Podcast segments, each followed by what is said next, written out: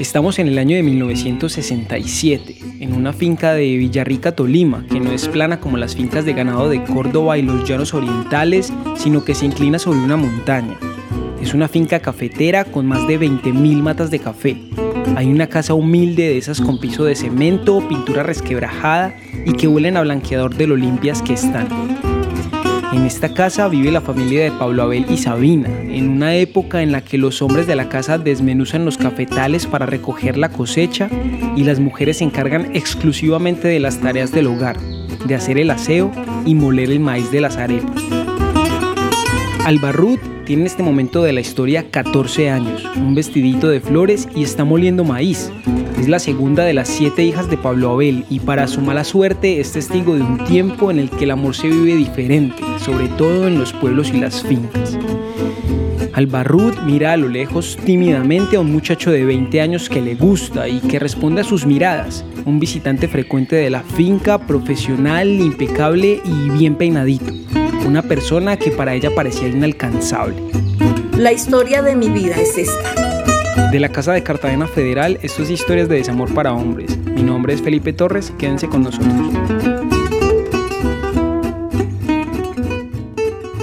Y cuando tuve 15 años, ya él era mi novio, pero era un novio de papelitos y un besito así muy esporádicamente.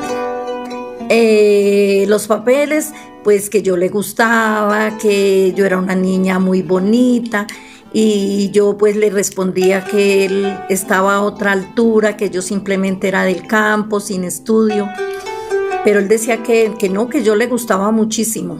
A escondidas, Albarruda, quien desde ahora le diré Mami Alba, y Álvaro Arias, el muchacho de 20 años que llamaré Alvarito de este momento en adelante, vivieron un noviazgo inocente por medio de cartas, miradas pícaras y un besito de vez en cuando. Y este noviazgo que no duró mucho se terminó cuando Pablo Abel, el papá de Mami Alba, siempre con la idea de querer lo mejor para sus hijos, la envió a Bogotá para que terminara el bachillerato. Y sin saberlo, la decisión de Pablo Abel dividió la vida de Mami Alba en dos. Yo volví al pueblo un día y mi papá tenía la noticia de que él se había casado. Yo lloré, me inventé un dolor de cabeza para poder llorar, lloré muchísimo, muchísimo pero la vida de Mami Alba tenía que seguir, entonces ya en Bogotá tuvo una relación con Ramiro, que era joven e ingenuo como ella. De esa relación, Mami Alba se embarazó y de ahí nació Sandra, su primera hija. Y como las cosas tenían que ser de una forma y no otra, Pablo Abel, en contra de la voluntad de su hija, los hizo casar. Y como era de esperarse, fue un matrimonio corto, que no duró más de tres años. Mami Alba quedó sola en una ciudad que no conocía y con una hija que no podía mantener. Pero afortunadamente para ella ya no estaba en una finca y la ciudad le ofrecía posibilidades más allá de moler el maíz. En la ciudad podía trabajar.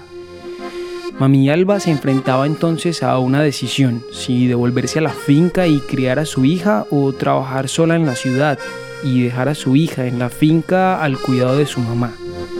Al final decidió quedarse en Bogotá y trabajar incansablemente, yo creo que para traer de vuelta a su hija tan pronto como pudiera. Con el tiempo conocí a otro señor y viví con él 23 años. Yair, que fue su esposo por más de 20 años, y de ese matrimonio nacieron Edward y Rocío, sus otros dos hijos. La verdad, yo debía haberme separado de él cuando tenía cuatro meses de embarazo de Duita debí haberme separado de él, pero como yo ya era una persona separada, entonces iba a quedar como, me sentía mal con mi familia, porque fracasé el primer, el primer matrimonio el segundo también. Y creo que de verdad sería reducido pensar que en el mundo las cosas son blancas o negras, o que hay personas buenas y personas malas. Mami Alba me contó que por mucho tiempo no fue feliz, que en su casa había maltrato y que los matrimonios no son como uno se los imagina. Para nada. De hecho, fueron más de 20 años en los que Mami Alba año a año iba perdiendo su juventud. Cada cumpleaños se alejaba más de esa niña con vestidito de flores que molía maíz. Años en los que finalmente asumió que la vida que vivía era porque tenía que ser así y estaba dispuesta a morir con ello ser una esposa, una madre y una ama de casa. ¿Y ella cómo es ahora? Bueno, Mami Alba es del tipo de personas que trata a los desconocidos como si fueran hijos de ella y que desarma la nevera cuando llega a visita. Hoy, a sus 63 años, es una mujer robusta, vanidosísima y es bien parecida de esas señoras que siempre están a la moda o que creen estarlo. Es independiente y fue protagonista de una época donde, como ella dice, ¿qué iba a pensar su familia si terminaba otra vez su matrimonio?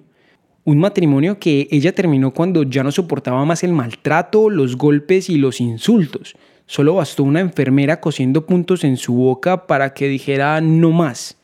Con una herida que todavía no sanaba y ya a la mitad de su vida, Mami Alba volvió a quedar sola. Después de 32 años, él le dio el número telefónico a un amigo. Al otro día yo toda ansiosa lo llamé y yo no podía creer que era él cuando me contestó. Y yo creo que en todo ese tiempo en el que Mami Alba estuvo casada dos veces y había tenido tres hijos, Alvarito, que también se había casado y hecho una familia, el noviazgo con esa niña de 14 años en la finca cafetera le martillaba la cabeza. Quizás fue por eso que cuando se divorció, Alvarito buscó insistentemente entre sus conocidos a la familia de Mami Alba, de los que no había ningún rastro porque ya se habían ido todos para Bogotá. Así fue por meses y años, hasta la llamada de ese amigo. Ya era una persona totalmente diferente al muchacho simpático, eh, delgadito, alto, bonito. Era muy diferente, ya era un señor, habían pasado los años, pero de todas maneras seguía siendo esa persona especial para mí. Alvarito es un señor crespo, alto, con barriga pero sin bigote con afán de entender los computadores y que andaba en una moto Honda 120 que le quedaba pequeña. Después de encontrarla a Mami Alba, esta vez Alvarito no la iba a dejar ir. De hecho, la llamaba diariamente a las 5 de la mañana para despertarla, para que ella se fuera a trabajar. Así fue por seis meses. Solo el teléfono les permitía comunicarse y recordar esos momentos cuando solo se enviaban cartas y se daban un besito de vez en cuando y con un amor que iba creciendo todos los días con cada visita y cada llamada, Mami Alba y Alvarito tomaron la decisión que antes no los habían dejado tomar. Se rebelaron contra el destino que Pablo Abel les había impuesto. Pues yo era una de las que decía que al campo no volvía. Le tenía pavor porque yo soy una persona que me encanta el campo, pero le tengo fobia a las culebras porque me gusta mucho, muchísimo el jardín, las gallinas, me encanta. Me encanta ese amanecer de bulla de pajaritos, me fascina. Fui a una casa muy caída, muy, muy deteriorada, muy sucia y yo la fui colocando bonita, coloqué mucho jardín, eh, gallinas, peces y él era una persona que vivía como en un estado de depresión volvió a coger vida, eh, era alegre. No, la vida nos cambió para, para ser felices. Y yo creo que se levantaban todos los días y podían a su manera con toda la razón decir, por fin estamos juntos y ya. Eh, después ya él vendió la finca, nos fuimos para el pueblo y al cabo de dos años, de dos años, y ahorita el 4 de el 3 de octubre de este año, 2013, estando llenos de felicidad, de ilusiones, de proyectos, él se entró a la piscina entró a la piscina a limpiarla y yo tenía que subir al, al, baño, al segundo piso. Fui y le dije, le dije, amor, voy a ir al baño. Dijo, sí, mamita, pero, pero primero deme un pico me cogió la cara, me besó duro. Yo entré a la, entré como a la sala y volteé a mirar para atrás y con la mano derecha me hizo, me hizo que adiós. Me dio la señal de adiós. Subí, yo no demoré mucho, bajé y oh sorpresa que cuando bajé estaba muerto flotando en la piscina.